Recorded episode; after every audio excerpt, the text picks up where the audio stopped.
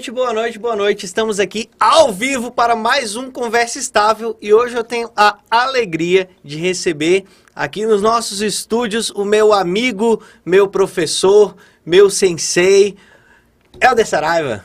Seja bem-vindo. É muito predicado, né? É predicado. É pra- muito predicado. Você é um homem muito predicativo. Quase eu achei prejudicativo, fiquei até com medo de você falar. Ai, Lucas, é, é um prazer, é uma alegria estar aqui, né? E parabéns pela iniciativa, né? Eu acho que vem dando um viés, principalmente a, a esse setor, a essa área, que é o serviço público.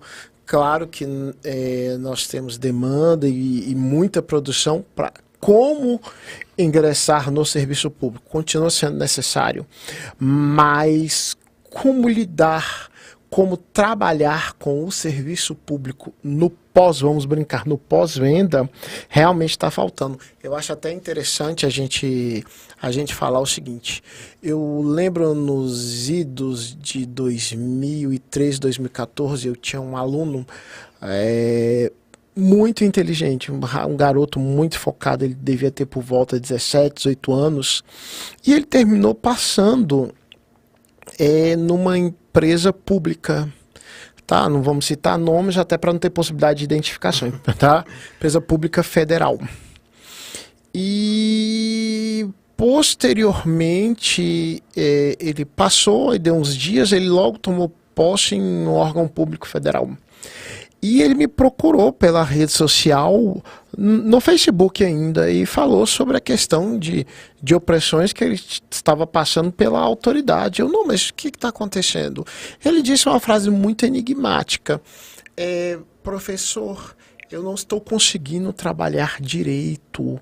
Aí eu, mas como assim? Ele, eu só aprendi a estudar. Eu não aprendi a trabalhar. Eu creio que muito novo, ele não teve experiências de gestão e trabalho. E aí, da, a partir daquele momento, eu comecei a elaborar o seguinte: é, talvez o serviço público tinha uma grande capacidade de selecionar né, pessoas com grau de estudo, mas a estrutura de recepção daquelas pessoas não era tão qualificada. Claro que a gente fala dos cursos de formação, mas o curso de formação é, é ainda um híbrido com relação a toda a bagagem, porque serviço público também envolve network, envolve política, quando eu digo política, capacidade, relacionamento, e, e- e as relações são complexas, né? E, e ele envolve pressão, envolve assédio. E eu não vou falar assédio só no sentido pejorativo. Relações e pressões, cobranças. E muitas vezes a pessoa não está capacitada. Um assédio justo, né? É, é, um, um assédio lícito, né? Vamos colocar assim, né? Um assédio justo, um, né? um bora, bora, né? Sim. Que não é apregoado. Muitas vezes as pessoas só falam sobre um serviço público que existiu há um tempo atrás, né? Que olha, não, não vai acontecer, não vai cobrar, não vai ter. Pode não se comparar a uma, uma empresa é, é, no setor privado, mas ele vai existir. É, essa ilusão de que o servidor é só um cara que senta lá e não faz nada, isso aí já. De quando eu entrei pra cá, não é o que eu percebo, não. é minha- Não, as pessoas trabalham, as pessoas trabalham, as pessoas são cobradas. E se a gente olhar a, a- a dimensão dos processos administrativos, hoje são justamente as pessoas que são é, é, é, é, é, é, julgadas ou apreciadas justamente por essas questões da adaptação do trabalho. Né? É, isso, e olha, isso é uma coisa que assim, um, do- um dos. Eu tenho, eu tenho 500 milhões de motivos para ter querido ter você aqui com a gente. E, e um deles é isso. Você tem uma experiência, você é advogado, Sim. né? E você se especializou numa coisa que poucos se especializam, que é no público, no, no, no, no direito administrativo, né? Foi com quem eu aprendi direito administrativo, né? Foi, foi assim que eu passei no, no concurso, escutando, escutando as aulas. O tópico centralizado no seu caderno, os cadernos Cara, do professor Helder. Eu faz tempo que eu. E assim, é- é- que eu lembro que nesse curso, por exemplo, a que a gente teve, você ditou muito. Você Sim. ditou o caderno inteiro. Cara, era uma coisa primorosa. Como é que você conseguia editar? Eu hoje dou aula, eu não consigo fazer 10% daquilo de cabeça. Era uma coisa impressionante mesmo ali, a, a, a construção da matéria. E você se especializou no direito administrativo, não só dando aulas, né, em cursinho, em faculdade e tudo, mas atuando né? Então você você senta do outro lado da cadeira, a gente fala de PAD, a gente fala de licitação e tudo, você senta no lado que realmente opera esse direito, né? Vamos lá, é, vamos, eu vou pegar em, em, em, duas temáticas. Primeiro, sobre a questão das aulas. Eu, eu, eu entrei nos serviços públicos, na questão dos concursos, numa geração muito frutífera de professores, né? É, na questão cursos em Brasília, com 30 salas de aula para 100 pessoas. Caramba. Então, assim, eu comecei com professores assim que exponenciais e que os cursos tinham possibilidade de cada matéria ter 20, 25 aulas presenciais, cada matéria, né? Então, eles havia, havia condições de fazer este produto e então eu me adaptei àquela realidade desses professores que foram minhas inspirações. É, no começo, acho que foi muito difícil. Eu não sei se era tão difícil, porque você nem pode considerar difícil que naquela época, naquele universo dos professores em Brasília, era o básico. Então, é, é, é, aquilo ali me trouxe dois feedbacks. Um que era a qualidade da aula e o outro era a bagagem de informação, porque havia é, é muita pressão dos alunos pela qualidade de professores daquela época. A gente estava falando disso hoje à tarde. Né? É, hoje foi assim, diferente na questão do, do, do, do, do presencial, porque a, proliferação dos cursos, o combate de preço e junto com a questão da situação financeira do país, não deu a situação para que colocasse tantas aulas, então foi enxugando o número de aulas. Hoje eu tenho dificuldade de dar o conteúdo naquele grupo de aulas. Não estou dizendo que as Hoje, pessoas... por exemplo, quantas aulas eles... Eu, é, eu, eu até estou fora por isso, mas assim, quantas aulas de direito administrativo hoje, em média... Olha, em média são seis a oito. Não sei se num curso específico uhum. poderiam ser mais, mas são de seis a oito. É pouco, né? É, eu, assim, toda vez que um aluno chega para mim e faz esse questionamento, eu trabalho muito com sabedoria. Agora tá gravando, né? Então, agora eu vou ficar desempregado. Mas, é é, eu falo o seguinte: olha, o curso tem uma métrica, ele tem uma lógica, ele tem uma duração. Então a gente vai trabalhar com essas informações nesse espaço. Eu tenho que lembrar que quando havia, haviam 20 aulas, é, não tinha nada online. O online conviveu, então isso hoje as pessoas, você está falando, as pessoas estão olhando no celular e elas já têm assim um ultra mega terabyte de informações. Não tinha, elas tinham que comprar um livro ou elas já entravam com apostila na sala. Então a forma não existia. Eu, o YouTube surgiu, eu já tinha 5, 6 anos de carreira como professor. Então, hoje, uma, um, um, garoto que tinha 5 anos naquela época, hoje ele já tem 20 alguma coisa. Ele não viveu sem YouTube, ele não sabe o que é o mundo sem YouTube. Outros alunos já entenderam essa realidade. É, então, é, isso muda tudo também na constituição de um número de aulas, tá? A gente tem que fazer esse, esse ponderamento. Claro que um curso maior você poderia ter mais opções, mas hoje você pode fazer uma plataforma, você pode gravar, inserir aulas para complementação, você tem, é, é, é tem recursos tem adicionais. recursos adicionais, mas terminou enxugando o número de aulas. Uhum. Também não sei se a quantidade de curso e continuidade massivas é, é, fizeram os professores cada vez encontrar mais pontos, mais dicas, mais é, esquemas, e isso foi sintetizando né? Mas assim, esse tipo de curso hoje ele seria indicado para quem gostaria de um aprofundamento. E teve outro ponto também. As pessoas são mais impacientes. Você chega hoje e fala assim: olha, um 19, a pessoa, não, não, não, não, vamos, eu tenho pressa. Né? Eu não sei se esse. Agora é aquela questão: qual é o perfil do aluno? que, que esse aluno busca? Muitas vezes ele quer um, uma visão panorâmica, ainda há espaço. Agora, a geração do que a gente estava conversando sobre os modelos é, é, específicos, né, os modelos de hoje, elas não conheceram esses cursos com 20 aulas, do qual você foi aprovado. Uhum. Elas já não viveram isso. Agora, um, talvez um curso aqui em Brasília. Mas uhum. se você for pegar nessas plataformas hoje que dominam o Brasil, se você pegar a quantidade de horas que tem gravadas e dividir pelo número de aulas, aulas classe, vai dar muito próximo disso daí. Né? De um professor de alta qualidade. E foi natural esse migrar do, da sala de aula de ensinar o direito para operar o direito administrativo? Isso. É, é, eu, eu, eu me formei novo, né? Assim, hoje as pessoas também se formam novas, mas no padrão da minha idade eu formei novo e eu já vim de uma família advogando e eu estagiei no escritório de advocacia então, assim, eu também tinha a idealização de ir para o serviço público, eu namorava com isso, até porque vim de uma família também de servidores, eu terminei para o escritório, então a advocacia meio que eu me empurrei, ou ela me empurrou, enfim. É, e dentro disso, eu também comecei a advogar nas diversas áreas, como advogado em todo início de carreira, e enfim, por ter um pai que advoga, advoga, né, perdão, no direito privado, então tinha uma boa convivência.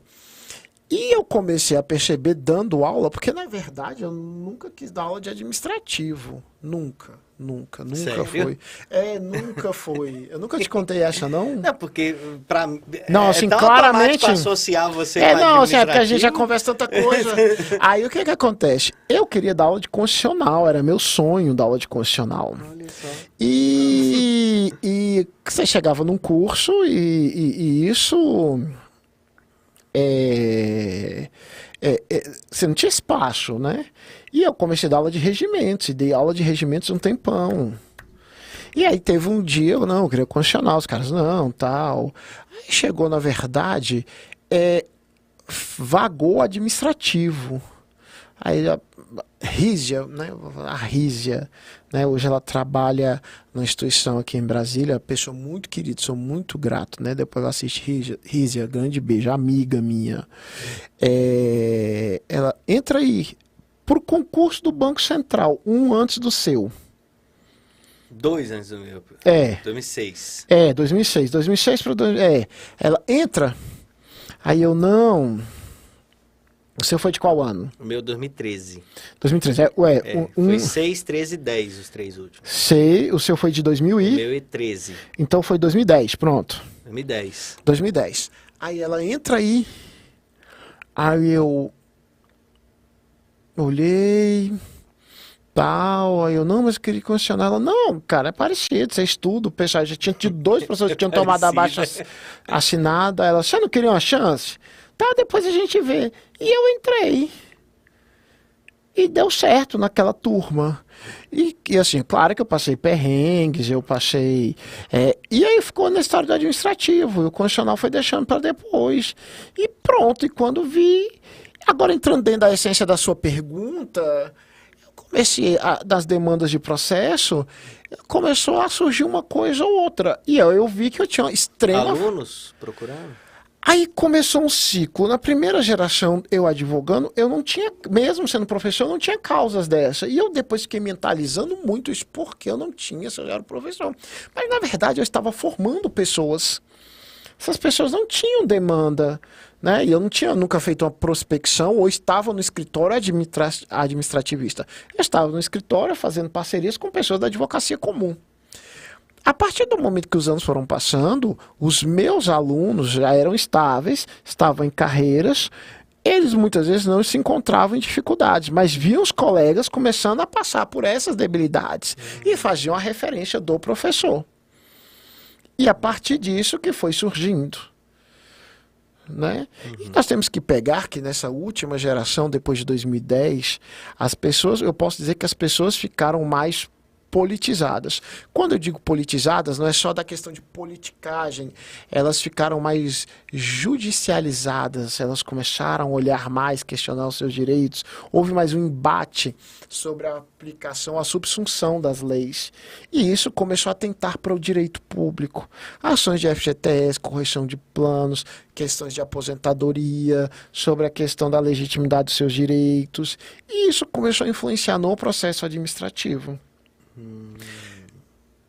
Comissões mais capacitadas por ter uma geração de servidores mais capacitados por concurso. E isso começou a ter questionamentos. No âmbito federal, o volume de demissões aumentaram, né, até por uma própria CGU. Então, isso começou a dar âmbito. Até por colegas professores que tinham referência, porque a maioria dos professores de administrativo eles são servidores. Sim não difícil ter um advogado e militante, porque muitos outros são só acadêmicos. E isso começou a estruturar. E claro que tem as ações judiciais, né, que envolvem, mas assim, é difícil você se posicionar no mercado não, em relação ao processo administrativo disciplinar. E isso começou a ter uma cadência há uma cadência. E, e, principalmente no pergunta e resposta da pessoa mandar mensagem e você não é isso. Nossa, é aconteceu aquilo. um negócio aqui no. no, no... É, é, e muitas vezes é uma coisa que vai voltar meses depois. E, e aí, assim, é, é, por exemplo, questão do PAD, que eu acho que deve ser uma. uma, uma... Tem, tem muito PAD? Você pega muito PAD? A questão é o PAD não é uma questão tanto de volume, porque ainda há um filtro em relação às instituições de, de associações, de uhum. sindicatos. Uhum. Estou dizendo que a blindagem. É difícil chegar num PAD. É, não, eu, eu não sei. Chegar num PAD é difícil. É, é porque é, é, é, você tem que ver sobre as características de, de cada órgão. Uhum. Então, assim, uma vez eu dei uma consultoria para um município que eles queriam que uma pessoa que desse parecer em todos os processos. Os processos estavam estancados, as comissões não conseguiam.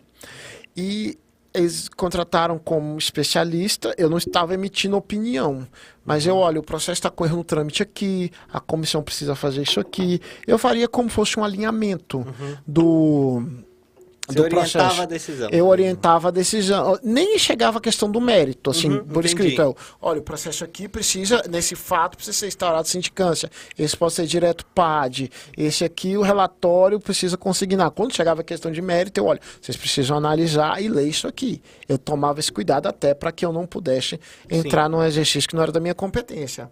Mas é, existiam inúmeros erros de tramitação tá? E não era um erro com relação a, a, a dolo, tal, uhum. mas é, é, é desconhecimento. É, é, o, do fato não se entendia se precisava se instaurar uma sindicância ou poderia se instaurar um PAD imediatamente ou se abria sobre, sobre a questão da sindicância processual. Então isso tudo ficava meio meio perdido.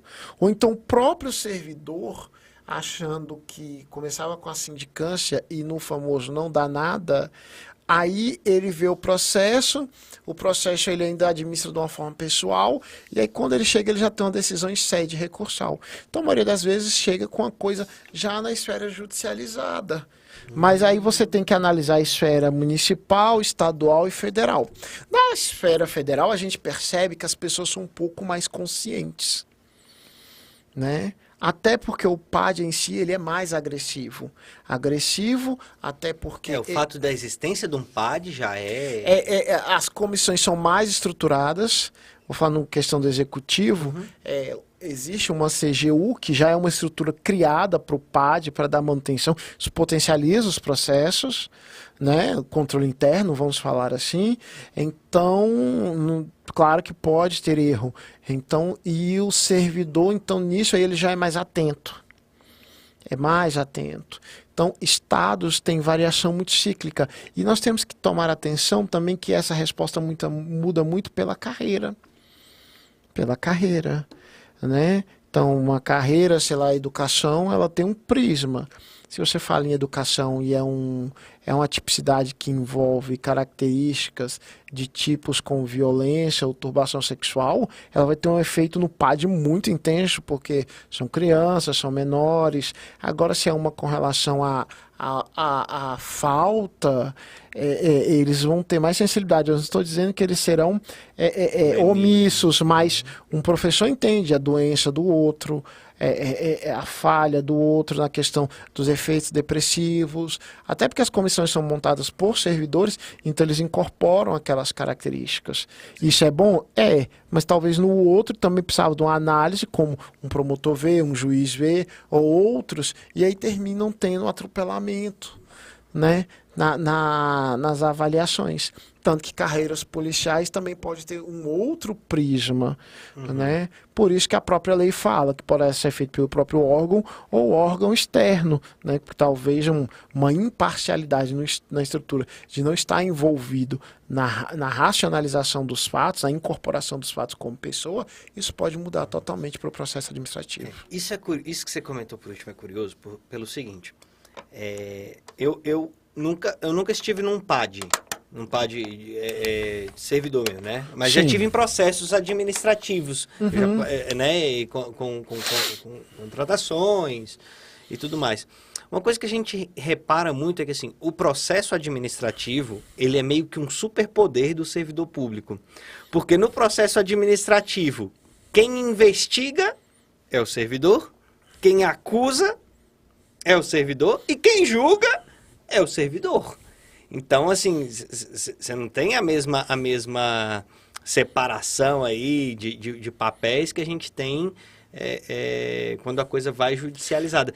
Você, como advogado, você percebe se já pegou causas que, que, que, envolvem essa, essa, esse risco, vamos dizer assim, de ter uma mesma pessoa, um mesmo grupo de pessoas exercendo essas é, funções? É, mas assim, eu, eu entendo e, e vejo o processo dessa forma é, eu nem entro, assim, eu não vejo ainda nem ainda como um problema, porque é, se a gente vai criar uma instituição ou um juiz administrativista, a gente vai desconfigurar todo o sistema constitucional. Por quê? É, o sistema constitucional brasileiro, né, que é o sistema de controle inglês, ele separa o processo administrativo do processo judicial. Sim.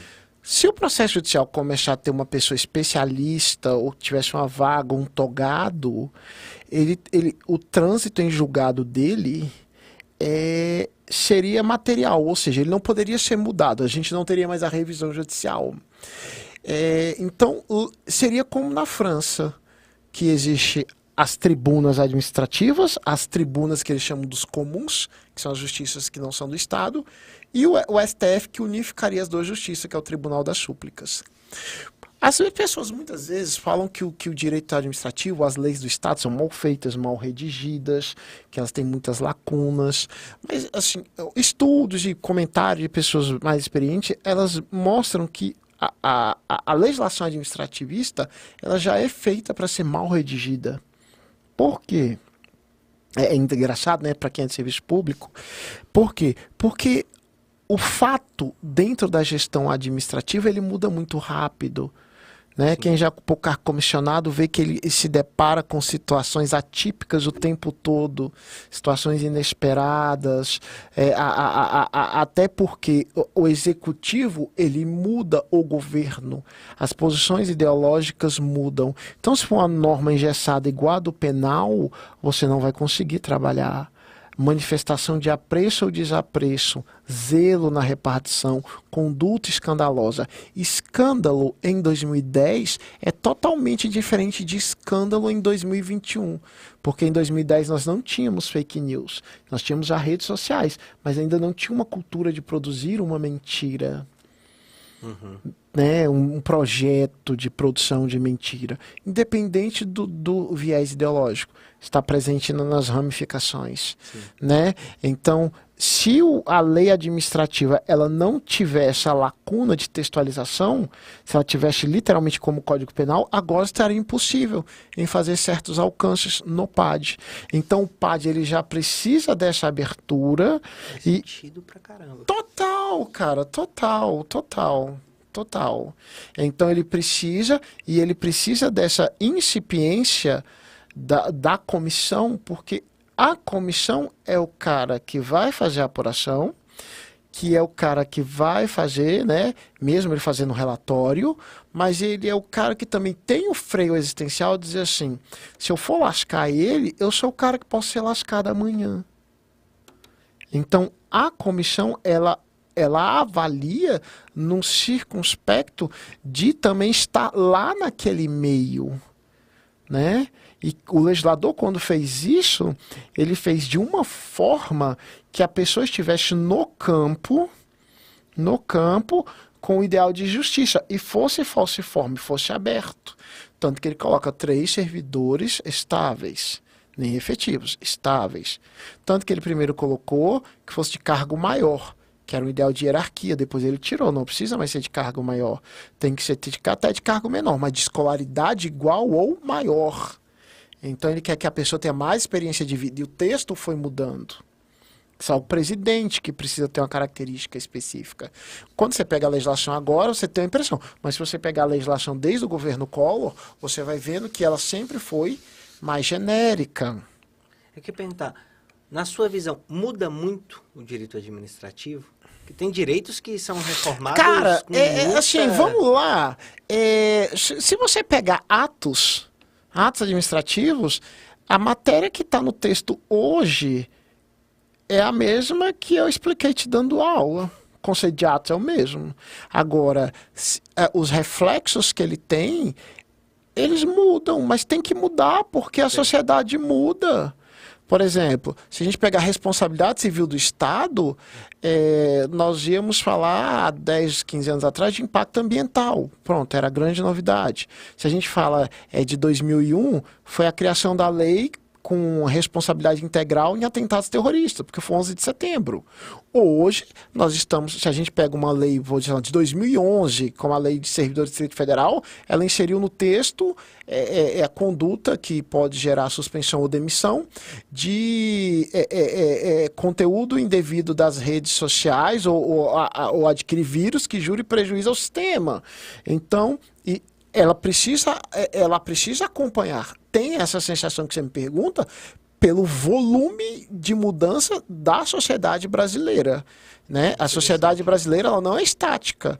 Então, o direito administrativo incorpora isso. E outra, nós temos a jurisprudência é, é, é, das procuradorias, a AGU e das procuradorias estaduais, que influenciam na atividade da operação dos servidores. Né? Eles fazem remissivos de pareceres para vocês nós temos a jurisprudência dos tribunais, que faz a interpretação do que é judicializado, e nós ainda temos um terceiro tribunal, que poderia se dizer híbrido, mas é administrativista, que é o Tribunal de Contas. Então você tem três linhas jurisprudenciais dando um, um, uma, um, um aporte teórico, ou teórico não, de aplicativo do que seria a, a, é, a, a, a, inserção do direito administrativo. Por isso assim, essa, essa, é, essa sensação. Agora, se você me perguntar o conceito de responsabilidade civil do Estado, é o mesmo. Conceito de serviços públicos, sentido estrito, sentido amplo, é o mesmo. Agora, se você pegar a taxonomia de serviços públicos ou os regramentos em relação às concessões e permissões, isso vai ter um astro, porque hoje nós temos sobre o 5G, sobre a questão é, quando talvez redes sociais ou alcance delas poderão ser titulações ou propriedades. Então, isso vai se desmembrando muito rápido. Se você pega um país da velha Europa, talvez seja mais fácil de conversar, porque o boom deles foi lá no século XIX né? Então, uhum. para eles esses valores ou esses, para eles assim o boom com relação à, mudança de tese foi lá no caso Agnes Bancou, da mina atropelada, que eles mudaram da irresponsabilidade do Estado para responsabilidade. Depois disso foram detalhes. Para a gente está mudando ainda, né? É, é, era o Estado, a gente fala muito sobre a característica de processo, sobre a responsabilidade do Estado e do detento. Então, hoje o Estado antes responsabilizava o detento é, indenizar o detento em qualquer caso. Hoje ele não, peraí, eu quero ver se teve erro do sistema carcerário. Então, eu vi um viés mais humanista, mas hoje o Estado se controlou mais. Então, isso tudo vem sobre o posicionamento da sociedade. A sociedade hoje, ela está é, é, mais protecionista em relação ao erário público. Ela não quer que gaste dinheiro à toa. Antes ela não ligava. Né? Hoje ela não faz questão que o servidor receba tanto. Se ela não é servidor, tá? Então ela, não, eu quero que receba igual. Tanto que teve a emenda constitucional número 33, que equiparou os valores do regime geral. Você não viu o protesto na rua. Só teve uma pessoa que achou ruim. Quem? Servidor. Você está acompanhando a PEC 32? Tô, tô acompanhando. Você... Cara, eu, que que eu, que eu que penso, diz? eu, Eu, não, vou, penso eu não vou nem direcionar a pergunta, não. É, Me é. fala aí. Eu- a gente pode marcar, acho que a gente teria que marcar outro, né? Mas eu penso o seguinte: se eu chego para um servidor e falo que, é, que, que tudo está bacana, tal, eu, eu vou perder aluno. Não, eu não vou dizer aluno, eu vou perder amigos, né? Agora, eu, eu vou usar uma tese assim. Digamos que a- eu não vou dizer eu, né? Não quero eu. não. Digamos que uma pessoa esteja sendo traída. E ela descobre, pessoal, você está sendo traído. Aí a pessoa chega e diga assim, pô, tô sendo. O que, que você vai fazer em relação a isso? A pessoa pode dizer assim, não, eu aceito, ou não. Vou lá fazer o inferno, vou quebrar a cara de todo mundo. Não, vou resolver. Como? Eu vou vender minha cama, porque aí não tem como eles deitarem. E o armário também, porque aí ninguém se esconde, aí vai resolver. Então a PEC é a venda da cama e do armário. Não é você mitigando os valores lá da Constituição de 88 que você vai criar solução. Porque tudo isso é entregue para a qualidade do serviço público. Aí a pessoa diz, ah, mas serviço público é uma droga, as pessoas não trabalham direito. Então, de duas, uma. Ou você faz um compliance, faz uma revisão, aonde está no funil que o serviço dito não está chegando, ou você conscientiza os servidores e assim, olha, o que vocês têm é muito melhor do que o que a sociedade vive. A, a própria regulamentação que se fizesse da avaliação periódica de desempenho, que nunca foi feita a lei complementar, eu acho que já seria um, um remédio mais apropriado para a situação do que, do que do que essa PEC. E, e, que, e que parênteses, aqui tá- agora eu estou falando com um jurista. Sim.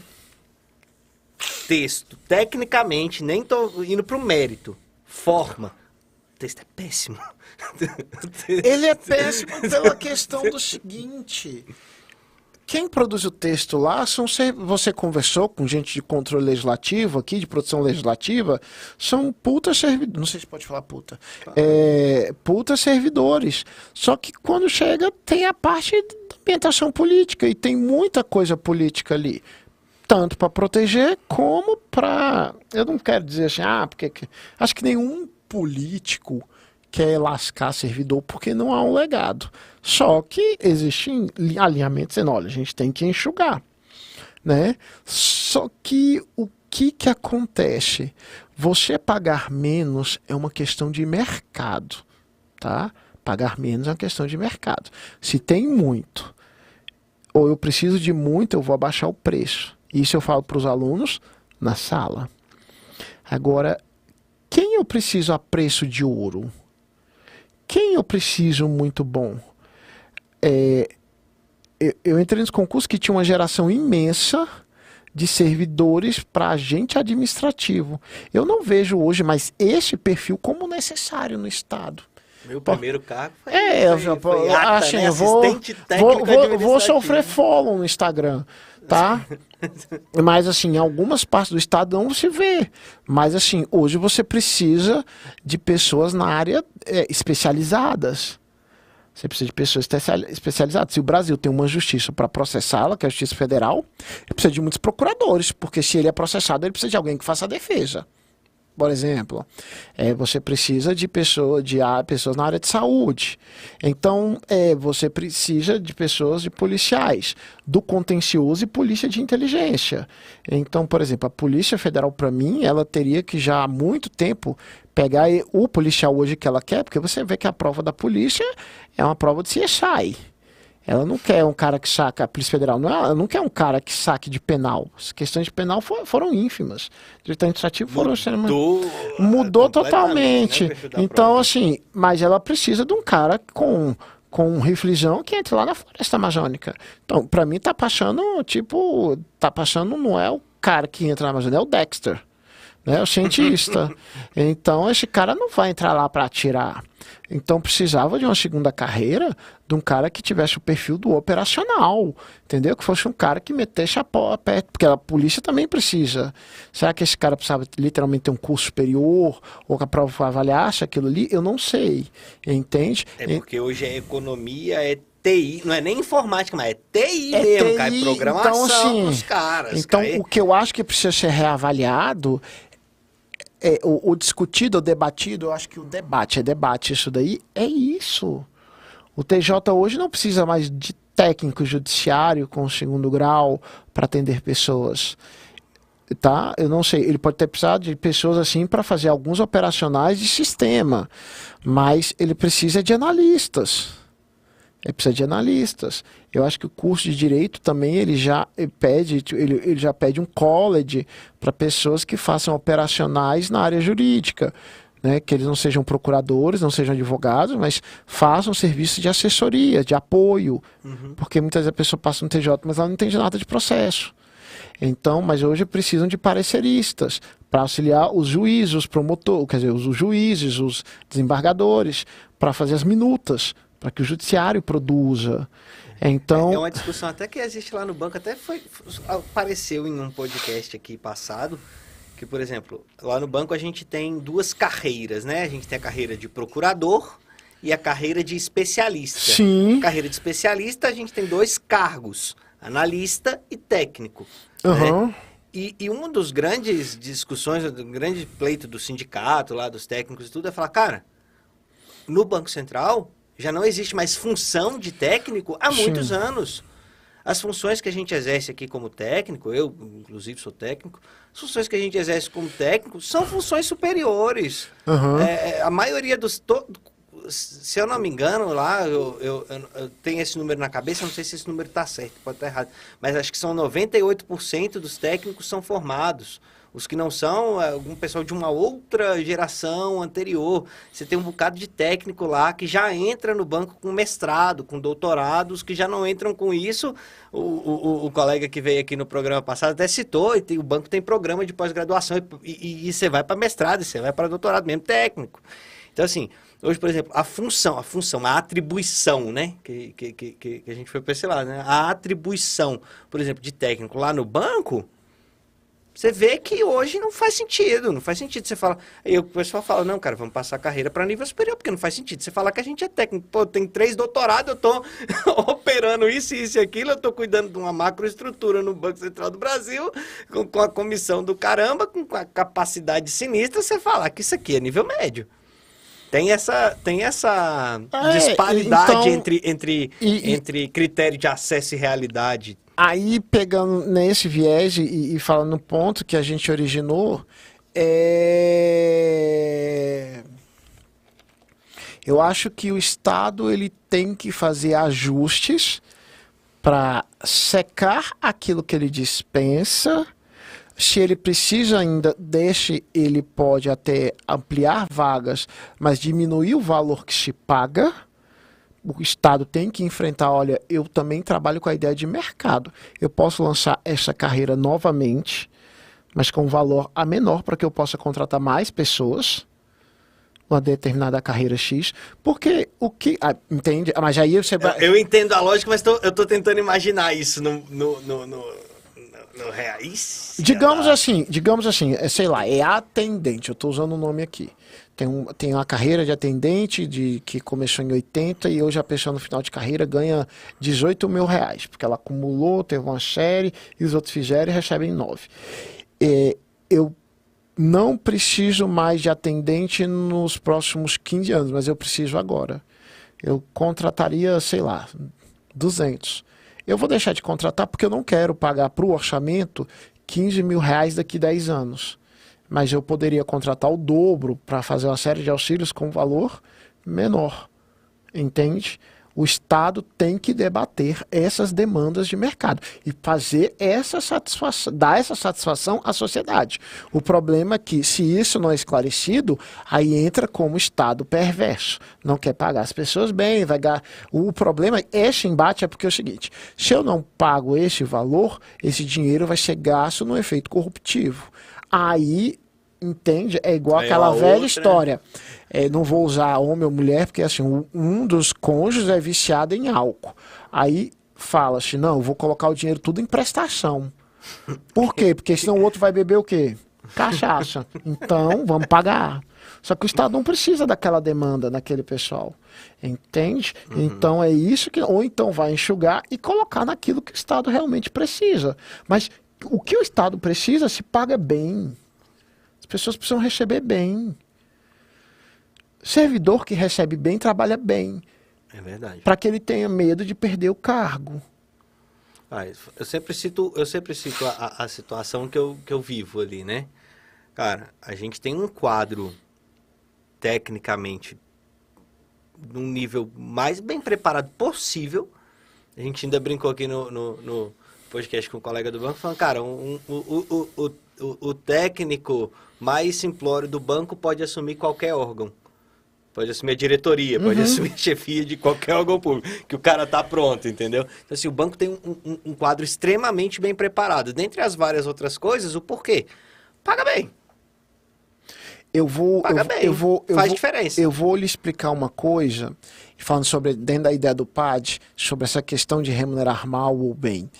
É, determinado servidor, não do Distrito Federal, de um ente federativo, é, ele respondeu um PAD, ele estava prestes a ser demitido. Eu inocentei. Eu inocentei. Tá? Para não pegar tipicidade. E, e dentro disso daí, passou-se quatro anos e ele tinha uma outra atividade remunerada. Fora isso, esse local que ele trabalha paga mal. Ele tem uma outra atividade que dá mais dinheiro do que este local. Tá? Não é lícita a atividade tal, mas ele tem essa atividade. Ele voltou a incorrer no mesmo ilícito. E me ligou. É, eu tal, como é que você tá, tal. É, você me inocentou, você lembra de mim? Eu, claro que eu lembro, é tal, da história. Aí ele, pois é, eu acho que eu vou começar a responder de novo. Eu quero te contratar, tal. Aí eu, olha, cada situação é situação, não quer dizer que tal, porque eu vou garantir, a gente vai fazer o mesmo trabalho. Mas assim, se a pessoa cometeu um ato ilícito, é, é, é, é, passou-se um tempo, ela começou a incorrer o outro e liga pro advogado na mesma tranquilidade, tipo, ó, resolve. Tem tudo menos o medo de perder o cargo. Por que, que ele não tem medo de perder o cargo? Pela baixa remuneração. Porque uma coisa na atividade. Quando o serviço público dá a pessoa a atividade privada, dá tanto dinheiro a ela, do qual ela entende que isso aqui é uma poupança, É porque eu, no meu caso, cara, não importa quanto dinheiro eu ganhasse no privado, eu não, eu não largo mas banco, assim, mas a nem... questão isso é, mas assim, claro que a gente também tem uma questão de caráter. Mas assim, você falando do banco, o banco te dá uma remuneração X, mas ele te dá todo um padrão. Nessa questão dele, eu acho que chegou a tal ponto que, mesmo que se desse errado, o sofrimento que ele passa no setor privado ainda seria mais vantajoso. Então, claro que assim, uma situação, você viu que eu ainda fiz uma série de ponderamentos. Se isso começa a ser é, é, é- é um incentivo constitucional, tanto que assim, se a gente pegar vários estados que mencionam que a estrutura policial é corrompida, a gente embate papo fala assim, mas, pô, olha quantos caras ganham.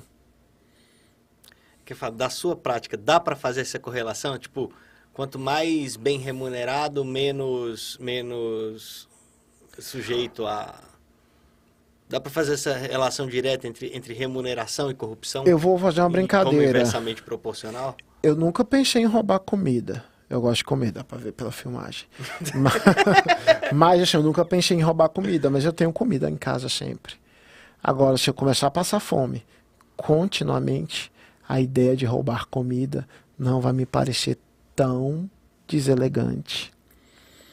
Sabe? Claro que nós temos uma questão de caráter envolvido nisso daí. Mas se a gente pegar estatísticas, Se for me vence caráter. é, se a gente for pegar a estatística, você vai ver que aonde há a, a questão de remuneração mais mitigada, vai haver maior incidência. Agora, a gente tem que ver também a questão do, é, é o seguinte, é, qual é o tipo do, do PAD? Qual é o tipo que está acontecendo, né? Porque a gente tem casos aí que a remuneração do cara passa de 10 mil reais, que ele está respondendo PAD ligado a áreas financeiras, né? Então, assim, é, é, ele poderia andar num carro de 100 mil reais, né? Pegando o preço de hoje, eu não sei quando é que a pessoa vai assistir isso aqui, mas ele quer andar no de 400, ele quer ter um padrão de vida. Ele, ah, mas esse padrão de vida aqui é muito pouco. Estou falando alinhado à subsistência, né? Questões dignas, né? Então, é diferente de um cara ter uma carreira de Estado, mas ele quer viver num padrão de milionário, porque a família dele tem pessoas e ele escolheu, escolheu aquela carreira pública, uhum. né? Existe esse, esse liame aí. Então, é, é, é, existe a pessoa também que, que vai responder um PAD, não é nem pela questão financeira. Ela termina recebendo dinheiro porque o dinheiro é uma ponte pelo ato corruptivo. Mas ele está mais interessado é no tráfico de influência, uhum. de estar em meios do qual a condição dele de servidor não permite pelo potencial. Ele não está ligado tanto a dinheiro, ele está ligado a poder. Entendi. A poder dizer aqui, aqui, aqui, aqui, aqui. Então, isso aí a gente tem que analisar. Mas, assim.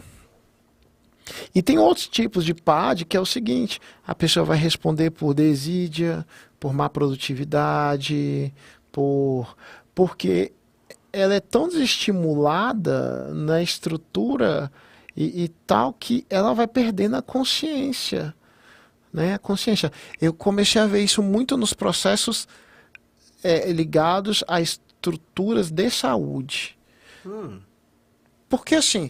É, é, é, ou o servidor é muito engajado na área da saúde, ele morre de trabalhar, ele trabalha muito além, muito além, ou ele faz tipo assim, a teoria da reserva do possível, é o mínimo do mínimo. Hum. É o mínimo do mínimo.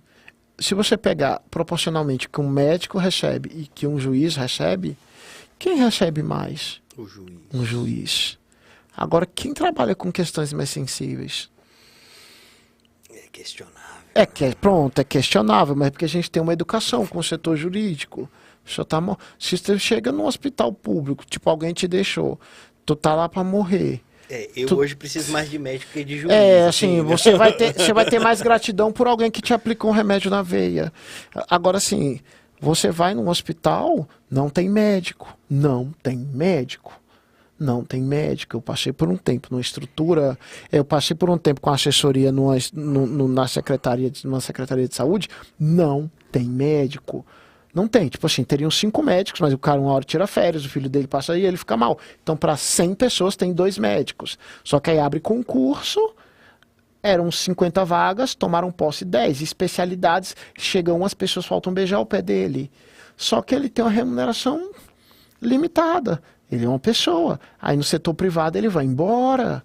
Alguns ficam por essa característica sua. Foram criados para ter uma remuneração contínua. Só que ele pega o mínimo de horas.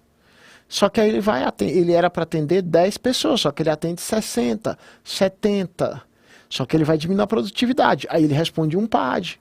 Por é porque desídia. o povo ainda fala assim: "Ah, mas por que, que, o médico não atende um pouquinho mais e já tá. Não, cara, é um ser humano, tem limites. É, só que aí ele vai e responde um PAD. Aí tem lá um cargo de chefia para o médico. O médico, no, nas áreas, nessas estruturas, ou ele vai querer uma coisa de secretário lá em cima, mas aquele ali, de gerente e tal, ele não quer. Por quê? Porque ele vai ter mais aborrecimento e não vale a pena. Então, assim, ele chega um momento que ele vai se se desprendendo. A gente fala, aí a gente fala assim, ah, o povo é preguiçoso. Aí sai aquelas notícias, ah, porque o cara estava dormindo. Você já parou para pensar nos últimos 10 anos há quanto tempo ele não dorme? Então, assim, um dia eu cheguei conversei com uma pessoa, cara, para mim, médico tinha que ter uma carreira igual a magistratura. Ele entra no lugar, ele é lotado, ele tem tantas horas, ele vai de uma entrância para entrância, de uma entrância para entrância, de uma entrância para entrância, até ele chegar num topo lá. Tá certo? Médico tinha que ser igual isso. Tinha que ter uma carreira de Estado. Tinha que ter uma carreira de Estado. Se ele tivesse uma carreira de Estado, você ia ver os concursos tudo lotado. O cara queria ser médico, e aí se ele tivesse capacidade de operar, especialização... Tu lembra então... quanto que é o salário? Quanto que ganha um médico inicial? Aqui no DF, por exemplo, que era, que era onde, você, onde você trabalhou. Quanto, quanto que é o inicial de um médico? Cara, eu acho que hoje um médico trabalhando 40 horas, ele ganha em média, média do que um técnico do que um analista do TJ. Eu acho que dá Não uns... sabe quanto que eu ganho? Eu o médico acho... ganha mais que eu? Inicial, não. 40 horas, não. que pariu. Pô, é, é- é brincadeira, né? É, eu não sei assim, eu não sei se 20 horas quanto é que tá, tá? Mas mesmo assim, porque ele tem todo. é, é, é, ele, ele ganha o que um, te- um analista judiciário ganha. Mas assim, você tem que ver que ele atende 50 Não, pessoas e assim, e quando dá errado para ele, morre. Pronto. Ele no clinicar, é, numa, numa, num hospital particular, ele ganha o dobro, o triplo. O pra, é convidativo para o médico hoje no início de carreira, que ele não tem emprego. Tá? Depois que. E assim, quando ele é, é, é- é generalista, ele tem uma especialidade. O, o- o especialista hoje se prende a- a isso para ele ter mais oportunidade de trabalho, ter experiências para ele ganhar mais no setor privado. Não segura, ele não vai segurar. E a gente está falando de uma, a gente está gravando hoje de uma capital. E no interior? E nas cidades de médio porte? Como é que Tá no- fica? a gente tá Porque a gente está é falando, qualquer a gente tá né, falando aqui de conversa estável, porque a gente termina tendo um âmbito do federal. E o estadual também tem estabilidade. Então, assim, é, é, é, é, é, é, Estabilidade é, tem- é, é, tem então, níveis, assim, né? a gente vai dando uma ideia. a gente falando sobre que a gente começou sobre a questão da PEC, então a gente fala sobre a fragilidade, porque muitas vezes a pessoa chega e fala assim: ah, só é o pagamento, que, que, que, que, que o pagamento é um que viu, tal, mas assim, dá um reflexo. Então isso aí talvez vai desestimulando. Então as condições de trabalho juntam a isso, é, elas vão mitigando a carreira. Não, é o que a gente falou. Hoje, hoje você, você viu, por exemplo, onde eu trabalho. Você viu a minha, a minha, Sim. a minha estação ali. Sim. Você você pega e coloca proporcionalmente, claro que precisa de outros insumos, mas você coloca proporcionalmente e compara com se o médico tem esse nível, vamos colocar ali, cara, de 0 a 10 do que que uma pessoa pode ter de estrutura, eu considero que ali, cara, graças a Deus, eu tenho o quê? Um 9, um 10. O que, que, eu, o que, que eu podia querer mais para trabalhar? Sim, ba- e tudo. Isso proporcionalmente, um médico hoje tem o quê? Se você for para uma estrutura estadual, municipal, o cara vai ter o quê? Um 3? Aí, assim, é, aí a gente pode também, também fazer um- uma média, né? Porque, assim, é, tem municípios que, que assim, são o o prefeito tal, tenta fazer uma coisa. Sim, a gente tá falando... o- o- Sim, eu acho que 2, 1. Um. Vamos olhar assim, olha a história do Cristiano Araújo. Do Cristiano Araújo, o cantor que sertanejo, que sofreu um acidente. Sim. Ele foi para um hospital municipal. Ele foi para o hospital municipal. O- ele teve um atendimento mínimo, porque o hospital estava com as luzes todas apagadas, porque ele estava em reforma.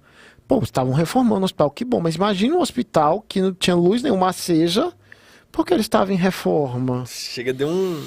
E, e aí a gente fala assim, ah, é culpa do prefeito, eu nem vou dizer isso, sabe? Mas assim, é, é política. É, assim, é política no sentido assim, o- a, a distribuição do SUS é dizer, olha, o município fica com o mínimo, o resto é com o estadual. Agora sim, eu já tive experiências felizes. Eu fui para Belo Horizonte, eu precisava de uma receita, porque eu levei aqui de Brasília para comprar lá, e a receita tem que ser do estado ou carimbada. Então eu não conseguia comprar o remédio. E tinha que ser com um especialista. Eles me indicaram num hospital e eu cheguei lá duas horas da manhã no hospital. O cara me atendeu com uma educação, perguntou se eu estava bem, tal. Então, assim, você vê que já, alguns estados ainda conseguem o circuito. Você vê que em São Paulo a gente não tem notícia de fila de, de gente esperando para ser atendida. A gente não vê notícia, vocês podem olhar. E assim, quando eu vou para lá, eu pergunto para as pessoas na capital, tal, e a saúde? Você vê que eles podem reclamar de muita coisa, mas você não vê reclamação da saúde. Ó, gente, não, não sou eleitor do Dória, nem opinião, nem nada. Eu tô falando de fatos em relação à estrutura da administração. Tá? É, você não vê problema nessa carreira. Agora, por exemplo, eu já fui na cidade do interior, da qual você conhece, que eu fui num hospital particular que eles não aceitavam pagamento em dinheiro, só em plano de saúde. Então, isso é uma questão de uma demanda de uma cidade. Só que é uma cidade de produção é, é, agropecuária altíssima. Então, você tem muitas particularidades. Só que o problema é, é, é, é, é- é a demanda, é, é- é- é- é como que está tratando a carreira. Como está tratando a carreira. Só que hoje no Brasil a gente já acostumou assim, a classe média paga plano. Você já, não, eu pago plano. Se eu tenho classe média, média baixa, eu pago plano. E já criaram planos, como por exemplo aqueles que vêm na sua conta de luz. Então, isso você paga o imposto, mas te desonera o Estado. Então, a, a saúde pública ficou para uma classe assim, ou a pessoa que não está com condições, ou... só que isso sobrecarrega. Sobrecarrega. Então, isso aí é uma questão que eu acho que, que, que, que entra naquela nossa tese inicial. Né? Como é que você vai homenagear a carreira? Não é só dinheiro. Não é só dinheiro. Mas assim, você tem que dar estrutura de trabalho. Claro que quando a gente fala de saúde é um assunto muito complexo. E claro que assim, como trabalhar também vai do caráter da pessoa. Mas que isso mina a potencialidade do servidor, a mina, não tem como. Ah, sim. Não tem como. E, e, e a gente fala aqui, sempre falando de serviço público, e você já entrou aí, era uma coisa que eu queria, que eu queria ouvir de você também. É, você foi aí para a carreira jurídica, você é um advogado, podemos dizer que é um advogado de sucesso, vai? Ah, é, o sucesso então, é um contexto, mas assim, você, obrigado. Você, você, teve uma atuação, é, eu sei, eu sei do que aconteceu recentemente, eu não sei se para trás você já tinha tido alguma outra experiência uhum. também. Que eu sei que você teve um, um, um cargo estratégico na, na Secretaria de Saúde aqui uhum. agora, né? Você foi, você foi fez assessoria jurídica no, no, hospital. Sim. E você teve uma atuação também na administ numa, numa administração regional recentemente. Sim. Fala dessa. Eu queria ouvir dessa. Até porque eu não sei exatamente o que, que você fazia no hospital nem na administração. A gente fala o tempo todo, mas eu não sei exatamente o que, que você fazia. ah, não, vamos lá. É, é, na administração regional, né? Até porque assim, assiste, é, o, o, o, administrador regional ele tem status de secretário, né? Mas ele é uma representação, né? Ele é um longa-manos do governador, né? Ele é um representante do governo. Na situação estrutural, para que, né, como eu sou uma pessoa de administrativo, se eu não falar direito, depois eu vou sofrer um hater, né? Cara, não, burro pra caralho. É, na verdade, as, as RAs hoje, eu não sei nesse momento, nesse segundo, mas elas são um, uma ligação da gestão da Secretaria das Cidades. Hum. Mas eles têm status de secretaria, né? Brasília tem muito disso. E você, é, eu ocupei a parte da assessoria jurídica ao, ao administrador.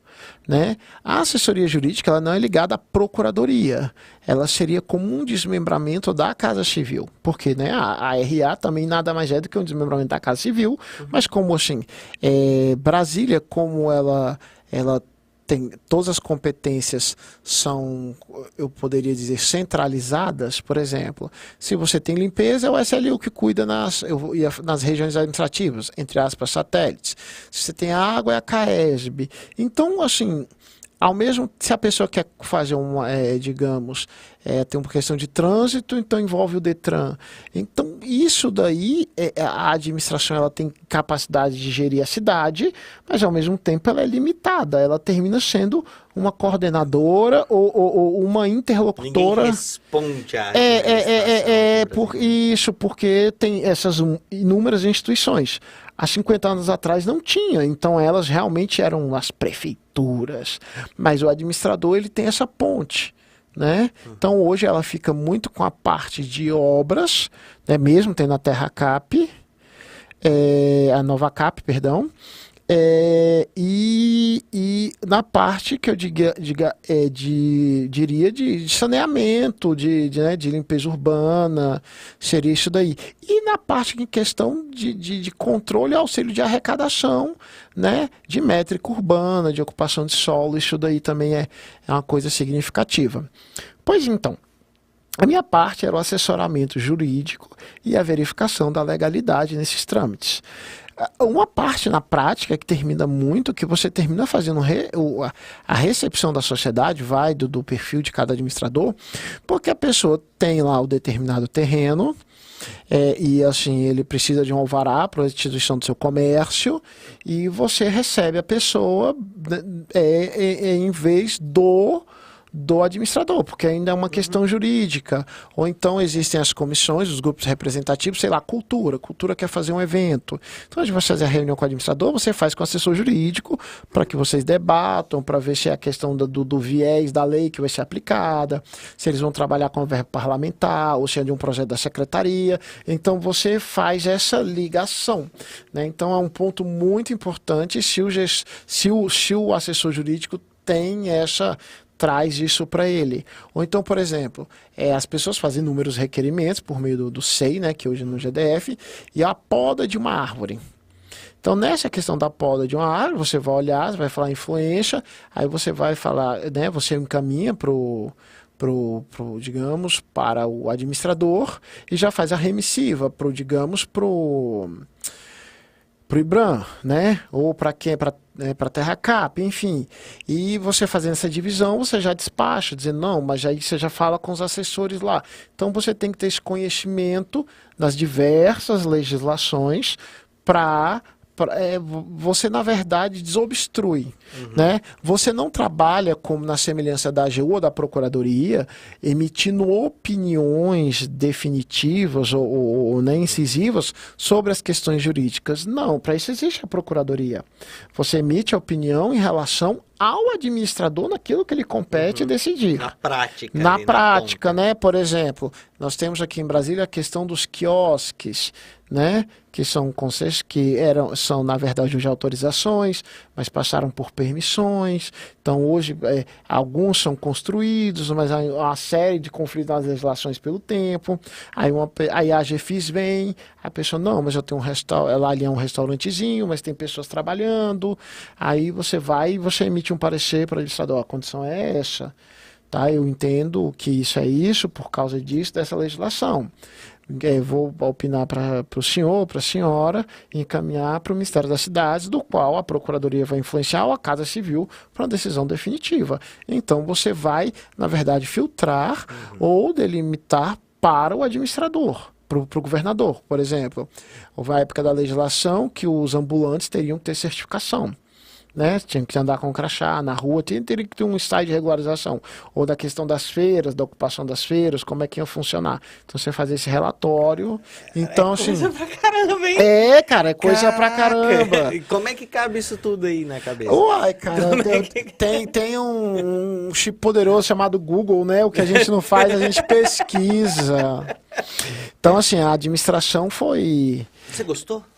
Ah, cara, eu me apaixonei. Eu acho que foi assim um dos últimos, o único lugar. Não, mentira. É, é, é, eu, eu sofri quando eu saí. Fez assim, eu repensar muita coisa. A gente conversa muito, mas assim, é, Talvez fosse em outra cidade, mas como foi no Gama, que é um lugar que a gente tem, né, tem uma ramificação, então, vive, né? é, então assim, é, é, eu estava fazendo coisas da onde eu nasci, da onde eu criei, da onde eu andava, da onde eu tinha contextos históricos, então é, é, é, eu, eu queria ter feito mais e tipo assim, é, eu, eu, tive uma vida na formação administrativa. Então ali eu tive a capacidade de despejar tudo que eu sabia em prol daquilo ali. Então aquilo ali me apaixonava. Então assim, eu chegava, tinha vezes eu saía 11 horas, 10 horas da noite, tal, então assim, eu nem ligava, porque eu me envolvia muito com aquilo ali, muito, muito, muito, muito, eu muito, muito. Muito. que você ficou sim, sim, né? sim, sim, mas é por, mas era justamente por gostar muito. Aquilo ali me inspirou a ideia de amadurecer para depois me submeter a uma avaliação na advocacia pública, mas por uma questão pessoal, porque eu queria fazer aquilo. Pegou gosto. Peguei gosto, peguei gosto. Ba gostei, gostei, gostei, gostei. Mas, gostei do remedinho. E aí eu ia falar mais pro rumo da, de uma de uma de uma, de uma procuradoria, de uma procuradoria, procuradoria. do que para a parte de agente político? Não, para procuradoria, para procuradoria. Eu acho assim, não eu tenho... bateu essa Não, essa porque o agente político não. é fantástico. o agente político é fantástico, mas eu acho hoje a vida deles muito sofrida. Claro que tem vocação, poder, mas a gente vê assim, se a gente vê uma questão igual Moro, tal, é, esse pessoal é muito sofrido, é muito palanque, você decidir a vida dos outros, você sempre desagrada alguém. Esse é tal, eu não quero mais isso, assim, eu, não, eu já nem, não posso dizer nem quero porque eu não tenho. Mas assim, eu, eu prefiro o parecer eu acho que essa galera aí vive melhor. Entendeu? Acho que essa galera vive melhor. Nada contra quem tem essa vocação para essas carreiras, mas eu queria algo que trabalhasse essencialmente, se fosse eu fosse para esse lado, com o direito administrativo. Isso fez, e a gente conversou disso, me intensificar ou promover ou me lançar, me divulgar como a advocacia no direito público. Isso aí depois disso, né? Aí eu me intensifiquei mais porque aí eu abracei. E aí eu tive a oportunidade de ver pelo outro lado do balcão. Hum né? Eu, me, eu vi pelo outro lado do balcão e isso deu um gap, assim... Você sempre foi botando o povo pra dentro? É, Você segurou assim, a porta e foi é, botando a gente aí, pra e dentro? E aí deu ênfase para outras milhares de coisas sobre a questão de como os, os servidores faziam as leituras. Na saúde, era uma coisa que eu não mexi com PAD, eu mexi muito com processo administrativo né? Procedimentos, cheguei para questões médicas, cheguei, cheguei, com a indicativo de PAD, ó, isso aqui é um indicativo para PAD, né? Mas lá tem, ó, dentro da própria secretaria tem a estrutura, né? Eles têm como fosse uma mini, um brincar assim, uma mini CGU dentro da estrutura, né? A corregedoria. Mas ali eu trabalhei mais com questões protocolares. Lá eu aprendi muito, porque é, é, a saúde, né, da eles têm muitas questões próprias, dentro da legislação eles têm muito sobre legislações, eu não tinha convívio. Então, assim, eu Sim, tive muito... É, é, é, eu tenho que agradecer a Márcia, a Marcele, Celi, né, que o pessoal que trabalhou comigo me ensinaram muito assim, sobre legislação de saúde dentro do SUS. E aí eu comecei a ver o direito administrativo é, de uma forma ampliativa, porque eu nunca tinha é, é, me exposto a, a, a, legislação específica. Aí eu saí de lá, já na época da pandemia, me sentindo livre para estudar as legislações, tanto que aí eu comecei a abraçar o PAD. Você chegou a trabalhar com alguma questão de pandemia? Não, não, pandemia, não, não. Não, saí antes, saí antes. Saí antes. E, mas assim, eu saí com já com a noção de, por exemplo, aí eu já saí abraçando PADs ligados a direito médico então, assim, me deu outra amplitude. Então, hoje, assim, eu já tenho a liberdade de estudar sobre, sei lá, carreiras policiais. Então, a legislação. Então, abraço, isso me potencializou muito. Porque eu já era limitado muito a próprio texto da lei dos servidores. Hoje, não. Hoje eu, hoje eu abraço, né? Então, assim, a carreira educacional, as características. E isso me ajudou muito na formação como profissional como profissional. Abre o olho, né? Assim, Abre prática, o olho. Então, assim, o... hoje eu viveria a assumir outros cargos nessas logísticas do executivo, mais pela questão de ter a oportunidade de, de ficar um momento, né? É, é, é, é para buscar mais handicap, uhum. ter um budget maior para potencializar a advocacia. Ah, assim, eu, eu teria essa maturidade. Porque quando você vai assumir um cargo, ministro, todos, todo mundo tem um momento mais, mais duro na hora de sair a exoneração, no término, é um rompimento, né? Sim. É, não tem, querendo, por mais que a pessoa não. Né, não é, não, por mais que esteja tudo. Não, como diz que... a BBB, pode botar no paredão que eu tenho a vida linda, mas na hora que o paredão chega dói um pouco, né? Mas. é que eu falo, por exemplo, cara, não era vantajoso financeiramente para você as comissões. Você, você, é, eu sou, você eu mais fora. Eu sou filho, sendo, objetivo. Eu sou, eu sou, filho de mineiro, né? De mineira, né? É, eu sempre brinco dizendo o seguinte: dinheiro é dinheiro. Então, assim, na hora que acaba faz falta. Mas, assim, na hora que eu fui colocar na ponta do lápis, assim, com as consequências, porque você afasta né, das aulas, você afasta, você, você deixa de fechar clientes, você deixa de prestar serviço para bons clientes, é, saiu ruim, sabe? Mas aí depois, mas se eu fizesse hoje, eu faria com outro compêndio. Equipe de trabalho tal, né? Sairia com uma coisa mais organizada. Mas é só se fosse uma questão de, de acumular situações, é, enfim como eu já vi muita gente fazendo. Eu saberia que era algo limitado e por um tempo, e que eu estaria lá dizendo: olha, eu vou Sim. ficar um tempo e vou contribuir para tal pessoa que eu sou aliançado. Mas eu estou aqui de passagem e eu trataria os servidores ali permanentes. Olha, eu estou aqui de passagem, que eu posso contribuir, vamos trabalhar esses dias e o que vocês precisarem. Network. Você, você acredita, você falou uma coisa aí no meio disso que, que, que eu. Você acredita que seja importante, assim, é, tanto para você na sua trajetória quanto para quem está no serviço público e tudo, você buscar apoiar, você falou isso eu achei e eu achei isso bonito. De você apoiar com quem você está aliançado, de você ajudar em algo que você acredita. Eu estou citando isso porque eu estou lembrando assim, é, é, eu tive um convidado aqui que eu sei que, que com quem você tem uma, uma um carinho, né? Até, até, até te citei no episódio que ele estava aqui, que foi o professor Israel, sim, sim, né? sim, que é deputado federal aqui em Brasília, um excelente deputado. Ele tem uma, independente de se, se, se, a pessoa concorda ou não com a, com, com, com, a ideologia dele, com as coisas que ele prega, ele é um bom deputado. Sim. Sabe? É, um, é um bom parlamentar. Sim. Né? É um cara bacana, um cara que realmente quer o bem e tudo. É, é, é, você acredita nessa coisa de, de, de você apoiar, tanto, tanto apoiar politicamente mesmo, quanto em apoiar é, tecnicamente, né? Em você ter desejo, você buscar e você se esforçar por apoiar pessoas, causas que se acredita. Eu acredito muito hoje, eu valorizo muito hoje, até de uma forma empírica ou natural, pessoas que têm agenda. Ter agenda é diferente de ter ideologia. Ideologia é uma coisa que você ama, que você é apaixonado e que você não consegue discutir aquilo. A pessoa, você não, eu discordo, a pessoa, ah, tá, eu discordo, babá, eu vou cancelar. Você tem ideologia. Ideologia é algo que te possui. Uhum. Entendeu? Então a pessoa, não, acredito em tal coisa. Aí a pessoa, tal coisa diz que é proibida. Aí você, não, mas eu faço. Ah, então você não é dos meus. Isso é ideológico. Ideia. Eu muitas vezes acordo pensando assim, né? Então eu penso nisso, aí dá 11 horas, eu, cara, eu vou acordar todas 5 horas da manhã, eu vou correr e tal. Aí eu já dá, eu dou uma cochilada, eu não, não vou mais fazer isso. Deu Agenda é aquilo que você se comporta e você tem uma série de comportamentos e você tem um histórico com aqueles comportamentos. Ele é, a ideia é condizente com o seu comportamento. Eu tenho me afeiçoado com a maturidade com pessoas que têm agenda. Faz muito sentido. Faz muito sentido. Você tem uma agenda.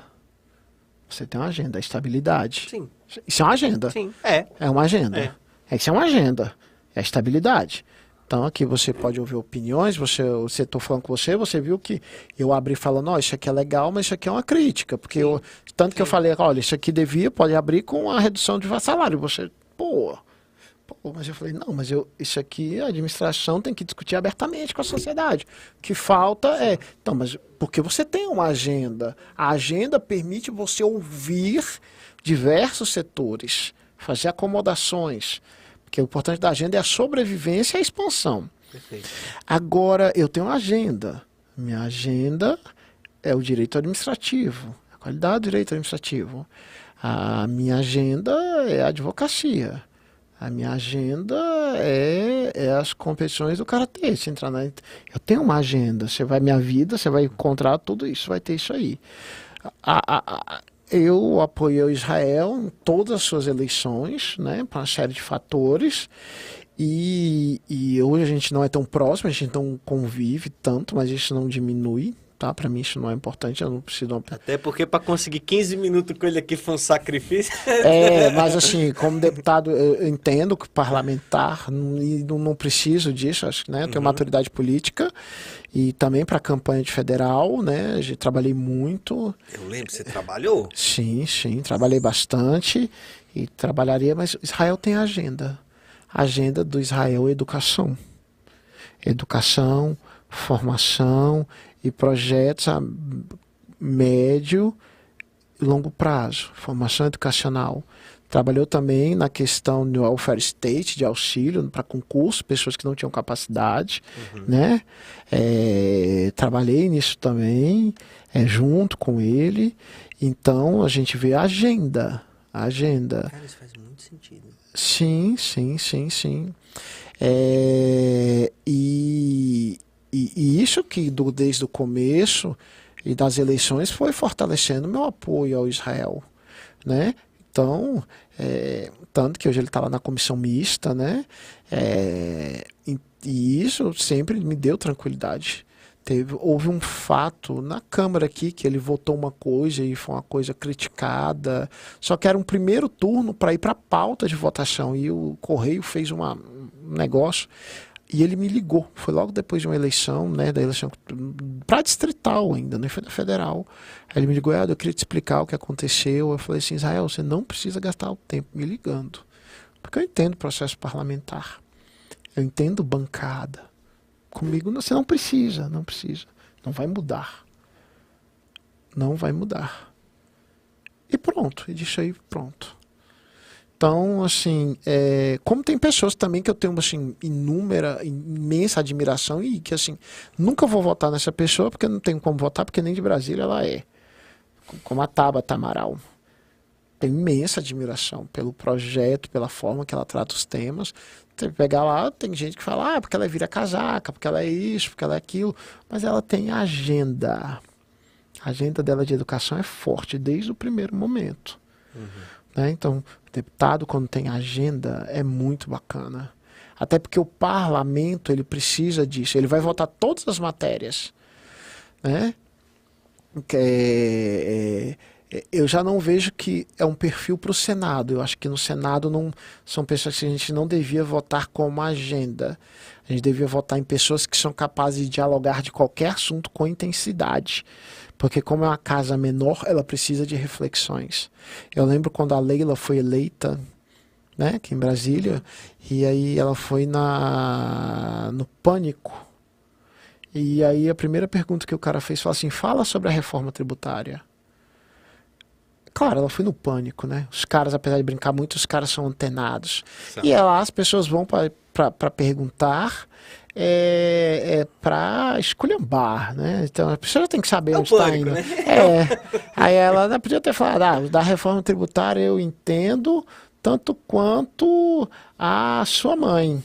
Mas assim, eu acho que as pessoas têm que pagar, as pessoas que estão ouvindo aqui têm que pagar menos tributo né? Ela tem que pagar menos tributo, mas você devia pagar mais, porque você tem cara de quem sonega. Ela tinha que entrar numa, numa palhaçada, né? Ir, né? É, é, num tumulto. Eu não lembro tá da resposta dela, mas assim, ela é uma atleta olímpica, ela fez muito pelo Brasil, assim, o pessoal foi secretária, ela foi secretária aqui de esportes, e assim, uhum eu, eu, entrei em conflito com algumas coisas que ela fez, mas ela queria investir no esporte olímpico, no esporte sênior, né? Porque até saindo do tema.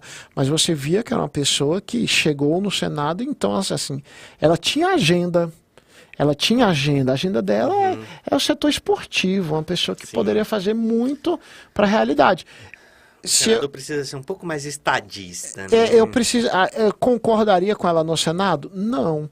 Porque se uma pessoa vai para o Senado e ela não tem condições de discutir a reforma tributária, ela vai estar tá alheia a muita coisa. Não sei hoje, a pessoa tem assessoria, se prepara, tal, ela, mas seria um, um, perfil perfeito, porque na hora que chegasse lá na Câmara para votar sobre questão de bolsa atleta, disso, ela chegava e descarregava tudo, e ali fazia os blocos, né? Entendi. Cara igual o Regufo é um cara que é um perfil para ser senador. Pessoal, ah, mas o que, que o Regufo fez? Regufo não tem que fazer nada. Ele é um senador, ele tem que estar tá lá e ter cabeça para debater as legislações. Ponto. Não sou eleitor dele, eu estou te dizendo perfis, a gente, como a gente for de falar de políticos. Então, mas assim, a nossa sociedade ainda não está preparada para um tamanho de um debate desse. Mas bons concursos, bons servidores fazem pessoas sair com essas ideias. Mas são gerações. E aí, isso é uma coisa que eu quero perguntar para mim, né? Eu vou fazer um pix aqui para você, então considere pago aqui sigilo advogado-cliente, tá. ninguém vendo. Não vai ver. É... E eu pergunto isso por mim, mas outras pessoas, outros servidores que, que escutem a gente, talvez possam se beneficiar da consultoria. Uhum. Ah, o servidor público, na minha, vou dar a impressão e, e pedir uhum. o, o conselho. O servidor público, na minha visão, de uma maneira geral, é, uma, é um dos poucos segmentos de sociedade que pensa questões é, é, mais gerais, questões mais apartidárias, questões mais de Estado. O servidor tem, tem meio que por vocação, sabe, refletir sobre esse tipo de questão, porque o servidor lida com as questões do Estado. Então ele termina é, pensando nisso, às vezes, de uma forma. Mas todo servidor tem suas posições políticas. Né? Ele é gente, né? É, ele é gente. Ele é gente. Né? Então o servidor é mais de esquerda, é mais de direita, o servidor é mais Lula, é mais Bolsonaro, o servidor é, é o que é, é uma pessoa normal, como qualquer outro. Ponto. Mas o servidor ele precisa guardar uma certa discrição quanto a essas questões. O servidor público não é como, como os demais cidadãos, cidadãos que têm toda a liberdade do mundo de dizer o que quiser, de fazer o que quiser. Existe um, um, um, uma liturgia aí. Uhum. Né? E, por exemplo, isso daqui, que a gente está fazendo agora, esse podcast, ele é, de, de toda sorte, uma ação política. Não a política de política partidária, né? de, de, de voto, de 13 ou 17, não. Mas é uma, uma ação política, é uma ação que, que, que afeta na vida da coletividade. E eu, particularmente, tenho os meus receios de como servidor ter mais ações políticas, de novo, não política partidária, né? É, até porque até, até hoje não entrei em nada disso aqui, nem pretendo entrar tão cedo. Mas, mas, mas é uma ação política. Claramente, como você falou, tem uma agenda. Sim. Tem uma agenda política. Sim. Sim né? Ah, e eu tenho muito receio, como servidor, de, de, de, de ter uma ação mais, mais protagonista em, em questões é, políticas, em questões de agenda, e sofrer de alguma forma com isso. Aí eu- Você entende Ente- é não, já entendi, já e- entendi, já entendi. É, eu vou. é, eu fiz já algum tempo de filosofia antes de fazer direito. Mas eu vou usar nessa linha e vou responder. Palavra política vem de polyictus, pluralidade de ideias. Se eu só manifesto uma ideia, eu não sou político. Um padre não tem uma opinião única sobre uma determinada situação. O padre é político. Ele não é político em relação a Deus, porque Deus é um só, ou a Santa Trindade. Ele não muda esse conceito. Então, nisso, ele não é político. O padre não é político em relação à fidelidade. Nisso ele não é político. Então nós temos que entender que política é aonde lhe permite a liberdade para pensar nas suas convenções pessoais. Nós temos que entender que a ocupação do cargo ela vem em relação à teoria do órgão, né? Teoria do órgão. imputação, a É, imputação, que está é. ligada. Eu Então, sim, sim. Então, quer dizer, você faz uma representação. A partir do momento que qualquer servidor é, usa do institucional para fazer o poliictus, aí não é uma questão do Estado poder representar ou perseguir. Ele deve. Porque a impessoalidade Certo. foi embora. E a finalidade também. Total. Agora, a partir do momento que a pessoa sai do órgão, não digo só fisicamente, mas ela não desinstitucionalmente, aí nós temos que ter dois alinhamentos. É, ela não pode usar o órgão ou, ou a instituição do órgão para prejudicar o Estado em relação à sociedade. Agora, ele pode falar das institucionalização em relação à proteção dos seus direitos, porque senão os sindicatos vão ter que ser queimados. Porque senão os sindicatos vai falar das questões do órgão Sim. em relação às situações. Vamos parar, vamos passar por aí. Eu acho que aí já, já deu, uma, já deu uma, uma ajeitada aí no seu pensamento Sim. né? Agora, é, nós temos que pensar também que existe a questões da sua função, da sua função, daquilo que você ocupa, que você, né, que você é o Estado, em relação a todas as estruturas do Estado. Porque se você vai falar da saúde, da sua opinião em relação à educação, em relação a isso daí, você é um aberto, até porque você está falando como pessoa. Agora, se você está falando ligado à sua função, aí entra a questão do artigo 11º da lei, né, da lei 8429, né, da lei de improbidade, sobre a questão da demanda, da repartição, da manutenção, do zelo, de tudo isso, da manifestação de apreço e desapreço, né, ela não pode ser de efeito concreto, sempre, ah, meu chefe tal, né? Você não pode usar isso, porque aí haveria uma inserção, haveria uma categorização. Tá? Isso aí seria né, a vinculação, porque até o próprio Código de Ética dos Servidores fala que a vida particular poderá, afe- poderá afetar as atividades públicas. Mas aí entra também, acho que lá a partir do 130 ou 120, tantos da 8.112, que diz que a pessoa que usa né, as prerrogativas ou os benefícios interesse próprio de terceiros, então se você usa qualquer porque a gente pensa muito na estrutura física, mas entra na estrutura de prerrogativas em relação às informações ou divulgação, aí ou, ou, ou empoderamento, aí realmente haveria problema em relação, aí daria espaço a essa perseguição, tá? Uhum. Agora, quando, aí o que, que eu vou discordar de você? É, quando você fala assim que, em regra, os servidores são mais reflexivos em relação à forma genérica, estão acima desses posicionamentos, né? É, utópico. Do tópico. Não, não, então, não eu assim, tô utópico. Quando... Não, aí eu assim, eu preciso falar com você que servidores são esses que você está falando. Porque se a gente pegar a pauta de notícias, ou, ou assim, se você pegar o que viraliza nos grupos, ah, é, eu não, a gente não vai ter resposta. Professores universitários, marque X, é, são três itens. É, direita, esquerda, não sei ou Jesus sabe? Acho que você tem a resposta, né? Tenho. Tem. Agora, o mesmo item é, característica como direita. Letra A, professores. Letra B, militares. Letra C, é, é, estivadores ligados a empresas públicas ou bancárias? Você tem resposta? Sim. É, quiz do Instagram, bancários, direita ou esquerda? Você tem resposta? Sim. Então, eu acho que pelo contrário, o serviço público, ele é extremamente violento em relação às estigmações ideológicas. É, você me convenceu. Extremamente.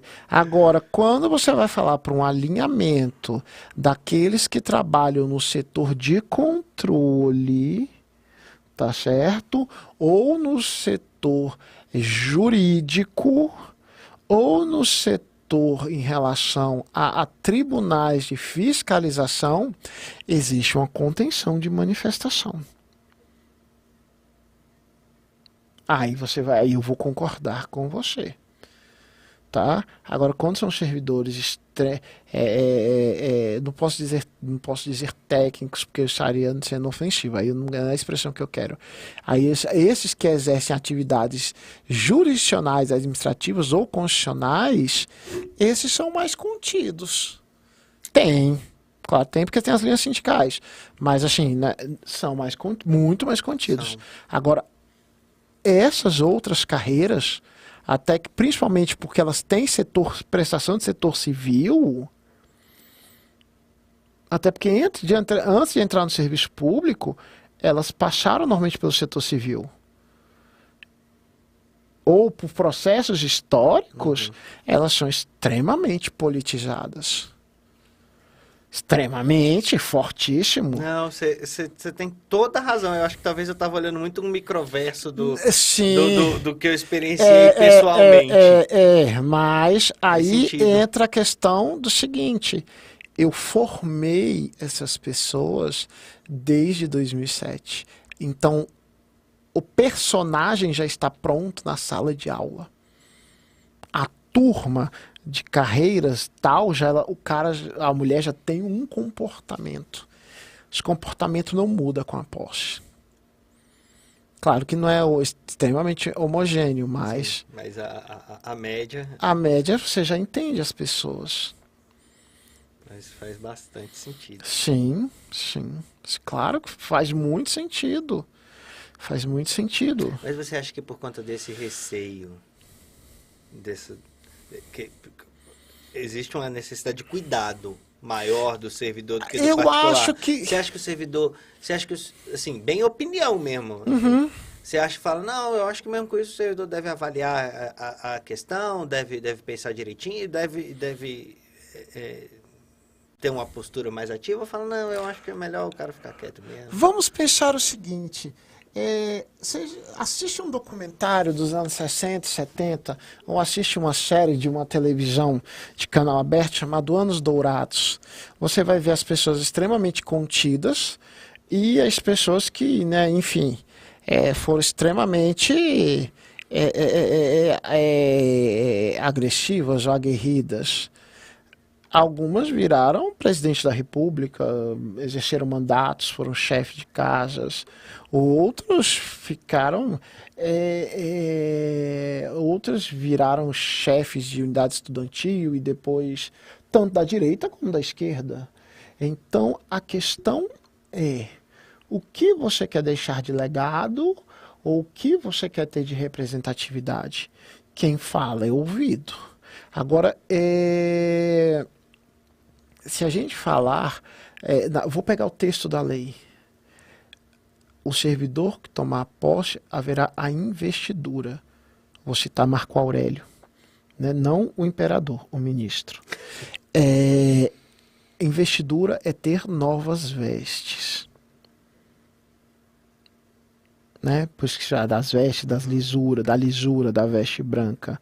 Você na posição de servidor ou qualquer pessoa, ela tem que pensar na função que ela exerce e no que vale a pena ela manchar suas vestes. Ser ponderado não quer dizer ser omisso.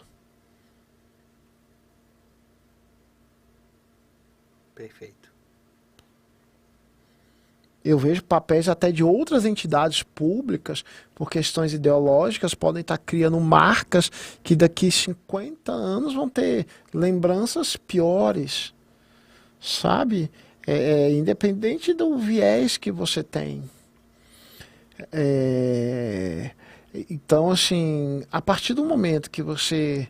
É, eu já, em grupos de WhatsApp, eu falo, olha, mas isso tem isso, tem aquilo. O cara, não, mas porque você é morno você é tal. Então, assim, eu, não, cara, eu penso.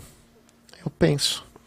Então, é, quando a gente fala do fator de estabilidade, acho que a estabilidade foi um marco que deu um impulso de qualidade. Os sistemas de controle e, e uma, a gente fala muito da corrupção que se assolou o Brasil, mas a corrupção só foi esclarecida porque teve gente técnica que foi testada, que foi concursada, que foi bem paga, que investigou e, e, e isso chegou por causa desse fator. É, sem, agora, a, sem sim, a figura do vínculo perene. Agora sim, é, é, é, é, o que a gente não pode, aí uma questão, cada um vai ver uma opinião, uma opinião é, eu acho que a gente não pode pegar isso, apesar de ser uma garantia constitucional, a gente fala muito direito, uhum. mas eu entendo que isso aqui é, não é direito, é uma garantia, ela não pode ser um, um, um instituto imutável. Imutável não quer dizer descartável. Ela precisa ser trabalhada para potencializar a qualidade do serviço do qual impulsionou ela nos últimos 30 anos. Ela precisa ser revista. Não tô, ser revista não quer dizer tirar ou pôr. Mas qual é a ótica? Qual é o valor da conquista?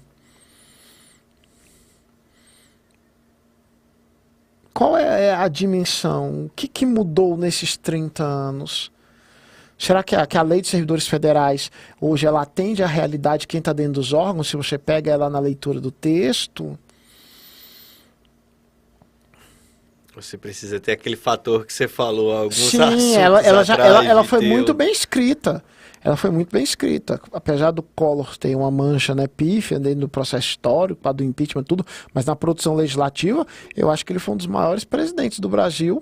De, e olha que foi uma coisa polêmica dentro desde a era Vargas, porque ele fez a lei de improbidade, ele fez a lei de licitações, ele fez a, a, a lei do servidores público federal, que foi copiada por todo o país, e mesmo as, as renovações ainda estão dentro da estrutura dela. Uhum. Né? Então, quer dizer, é, na produção legislativa, ele fez em dois anos o que presidentes não fizeram em 12, 14.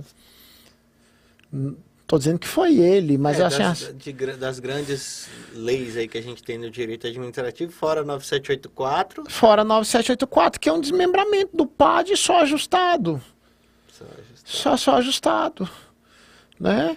Então, quer dizer, é, claro que se a gente pega Fernando Henrique, estava focado em outro momento, na solução de outra parte da economia.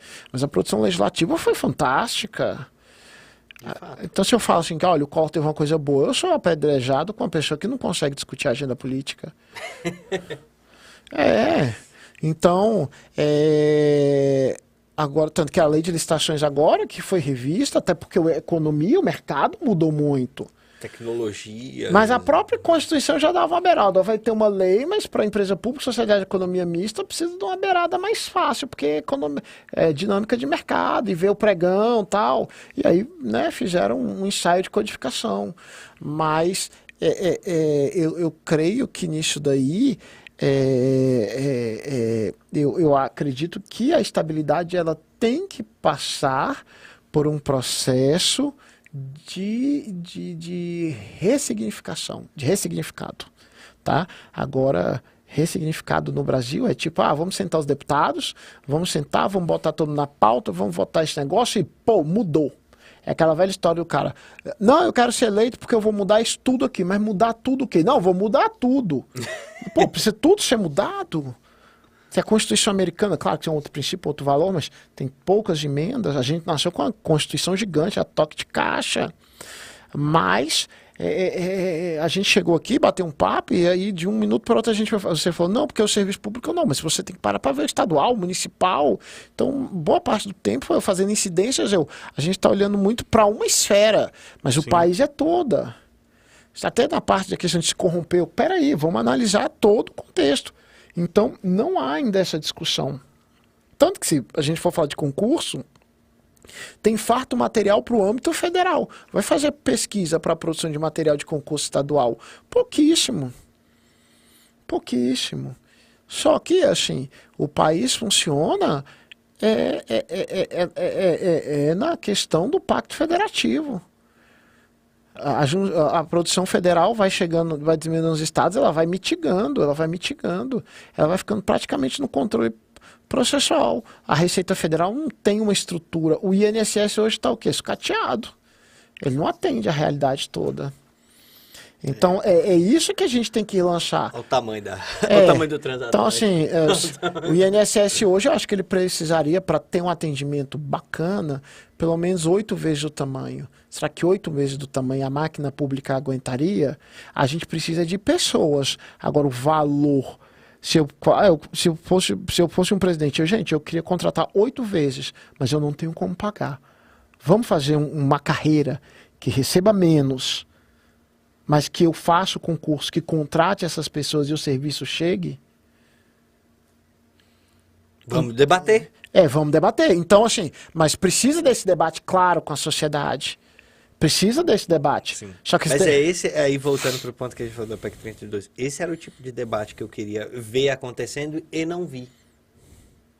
Só que aí existe uma fragilidade.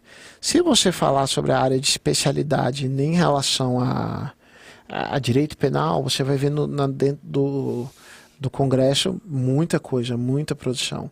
Em tributos, a administração pública ela cresceu muito rápido, só que não se cresceu o número de, pro, de profissionais é, é, estruturados para discutir isso em conjunto.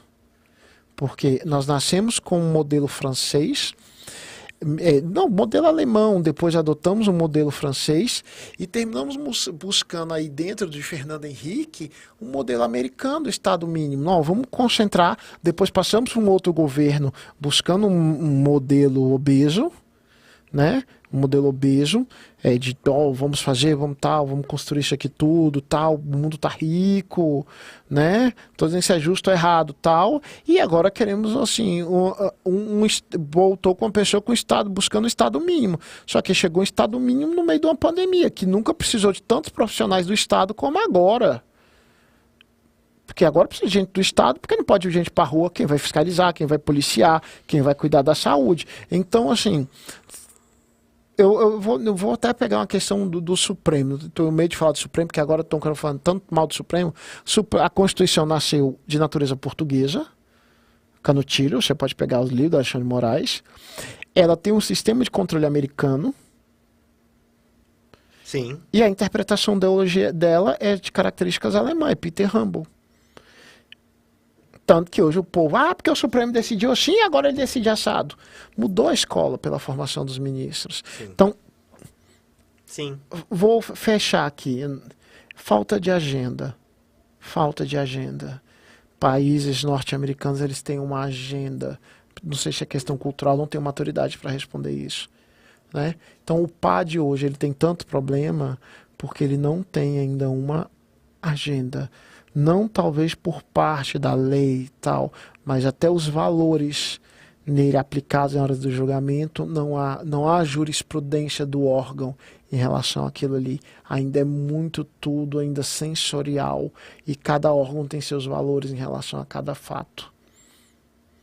E não se incentiva os advogados a eu vou advogar no PAD. O PAD ainda é, uma, é um subprocesso. Uhum. Né? Enquanto ele for um subprocesso, a gente ainda terá é, pessoas com subdecisões. Porque o que aperfeiçoa o julgador não é o seu estudo, é o recurso do advogado, quando é virado, que aí faz a reflexão dele. Talvez isso dia aconteça na administração pública. Talvez se eu tiver um bisneto advogado, ele veja isso. Ou você, sei lá.